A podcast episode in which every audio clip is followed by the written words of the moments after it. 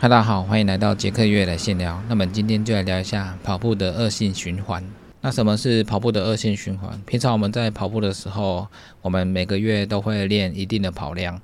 那有时候我们不知不觉会练的很多。当我们习惯平日的课表之后，我们就会不停的练习。一个月的跑量可能会三百到四百。那当你越习惯这个节奏之后，你就会越跑越多。有时候当你没有跑的时候，你就会觉得好像没有练到什么，心里就会很不安。那这个时候就是开始走入恶性的循环。刚开始的时候，我们觉得跑步要练多一点才会有进步。但是当你练到一个量超过你身体的负荷之后，你的跑步反而会让你扣分。你练习的越多，你反而跑得越糟。那这就是因为身体超过负荷，没有适当的休息。所以我们在网络上看到一些文章，常常提到说，练习不要练过头。我们的跑步训练当然是需要的，但是休息也是很必要的。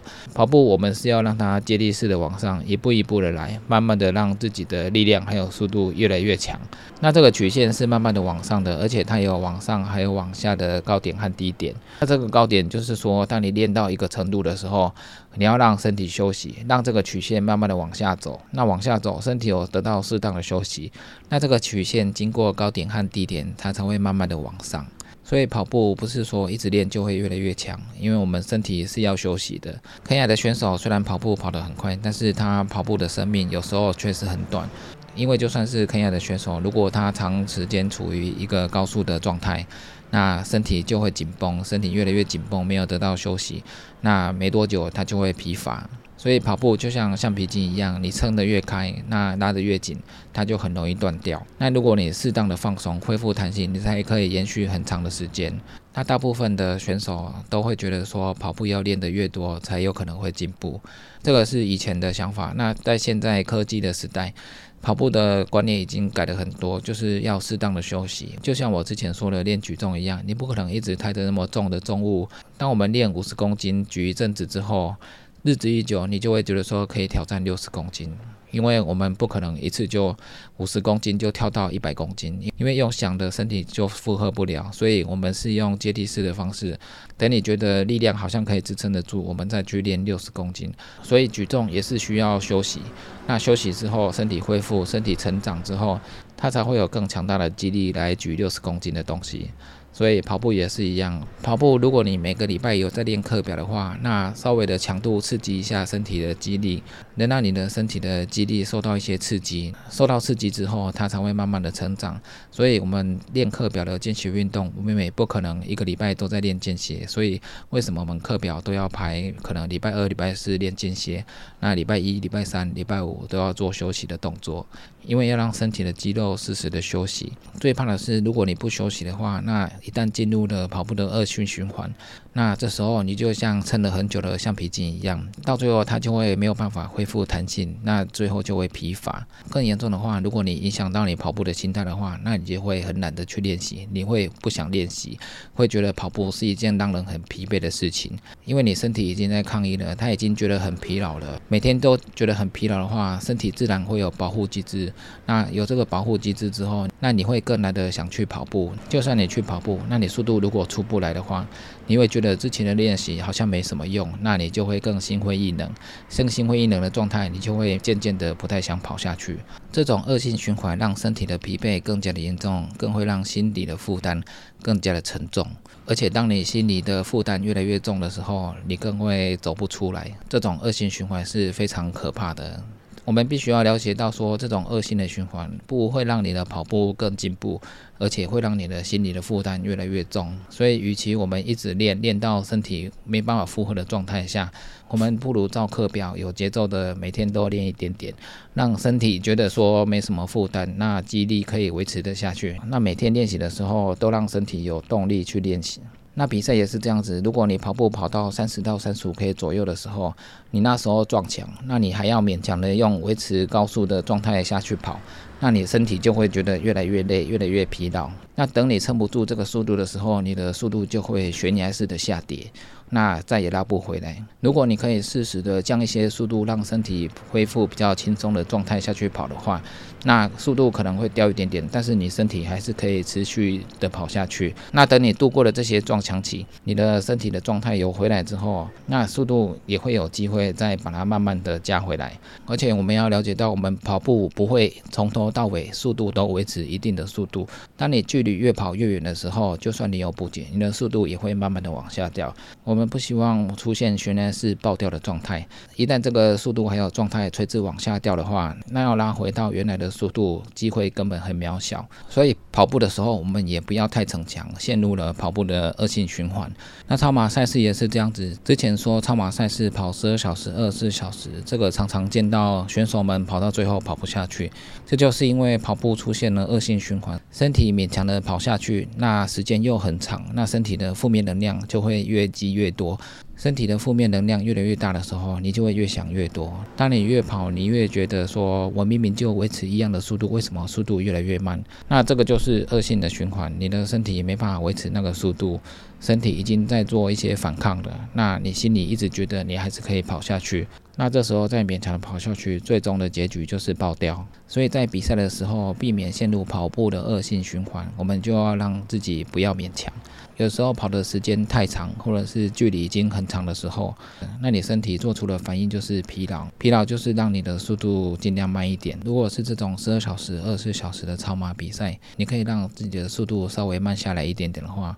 那你的状况就不会掉得那么严重，所以跟跑马拉松一样，我们比超马的时候，更是不要陷入到跑步的恶性循环，因为超马的比赛距离还有时间都很长，所以一旦掉入这个循环，后面的距离根本就是不用跑了。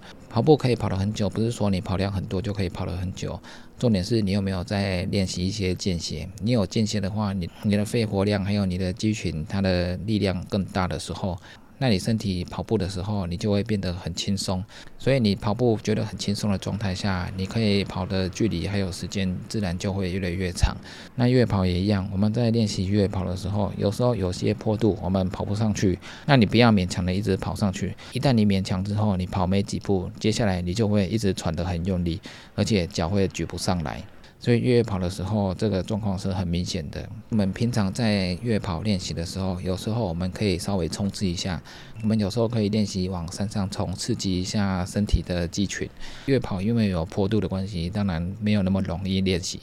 但是如果你平常都有在练习慢慢跑的话，那跑久习惯之后，你的呼吸节奏还有你的肺活量上来之后，你就会觉得这个节奏已经让你觉得不会那么累。当你觉得这个节奏已经适应的状况下，你就可以试着加快速度去跑看看。以前加快速度可能只能跑二十公尺，但是现在加快速度可以跑到六十公尺。那这就是身体各机能已经成长了。最怕的是你瞬间冲得太猛，身体一下就爆掉。之前的圣母山庄登高赛，那一位美国选手，他的标马是很快的。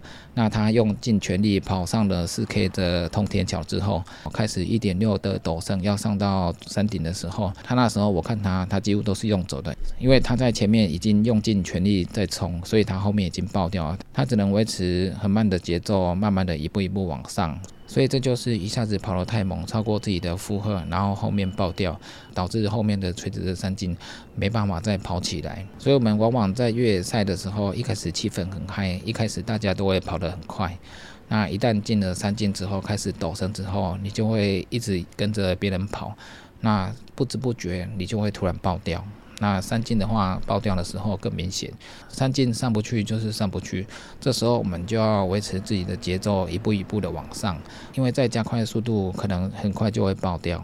所以我们在比赛的时候，如果有些坡度已经让你觉得喘不过来，还有。大腿已经抬不上去的时候，那你速度就要降慢，因为再下去你就会爆掉。爆掉之后，如果我们今天是比很长距离的越野赛的话，那后面的比赛可以说不用比了，因为长距离的比赛它各个补站都有关门点，所以当你爆掉的时候，如果你走不到下个关门点，那你一样会被 DNF。那有时候如果你爆掉的太早的话，如果你卡在山中间，那还要持续的爬很多假山头的话，这样子是更累的。如果身体在已经爆掉的状况下，已经没有力再爬山了，那你还要走很长的路才会回到补给站的话，那这个心理的负担会很重的，这时候的负能量会非常的重。如果这个是在夜晚的越野赛的时候，负担会更重，因为晚上本来就很疲劳了，那你身体又爆掉的状况下，你还要走那么多山到补站，这个的心理会越来越沉重。就算你已经撑到补站，那你心里一定会觉得说，到这里补站就好，我不想再跑下去了。所以这个负面能量会一直累积上来。这个就是负能量的恶性循环。一旦累积上来之后，你到了补站的时候，你就会想要休息，不想再继续跑下去。所以，一旦你陷入跑步的恶性循环的时候，你一定要适时的让自己降速，让自己的状况不要再恶化下去，让身体的状况慢慢的恢复。身体的状况一旦越来越不好的时候，心理的状况也会越来越糟。那这两个加起来的能量越来越大的时候，你就会想要弃赛。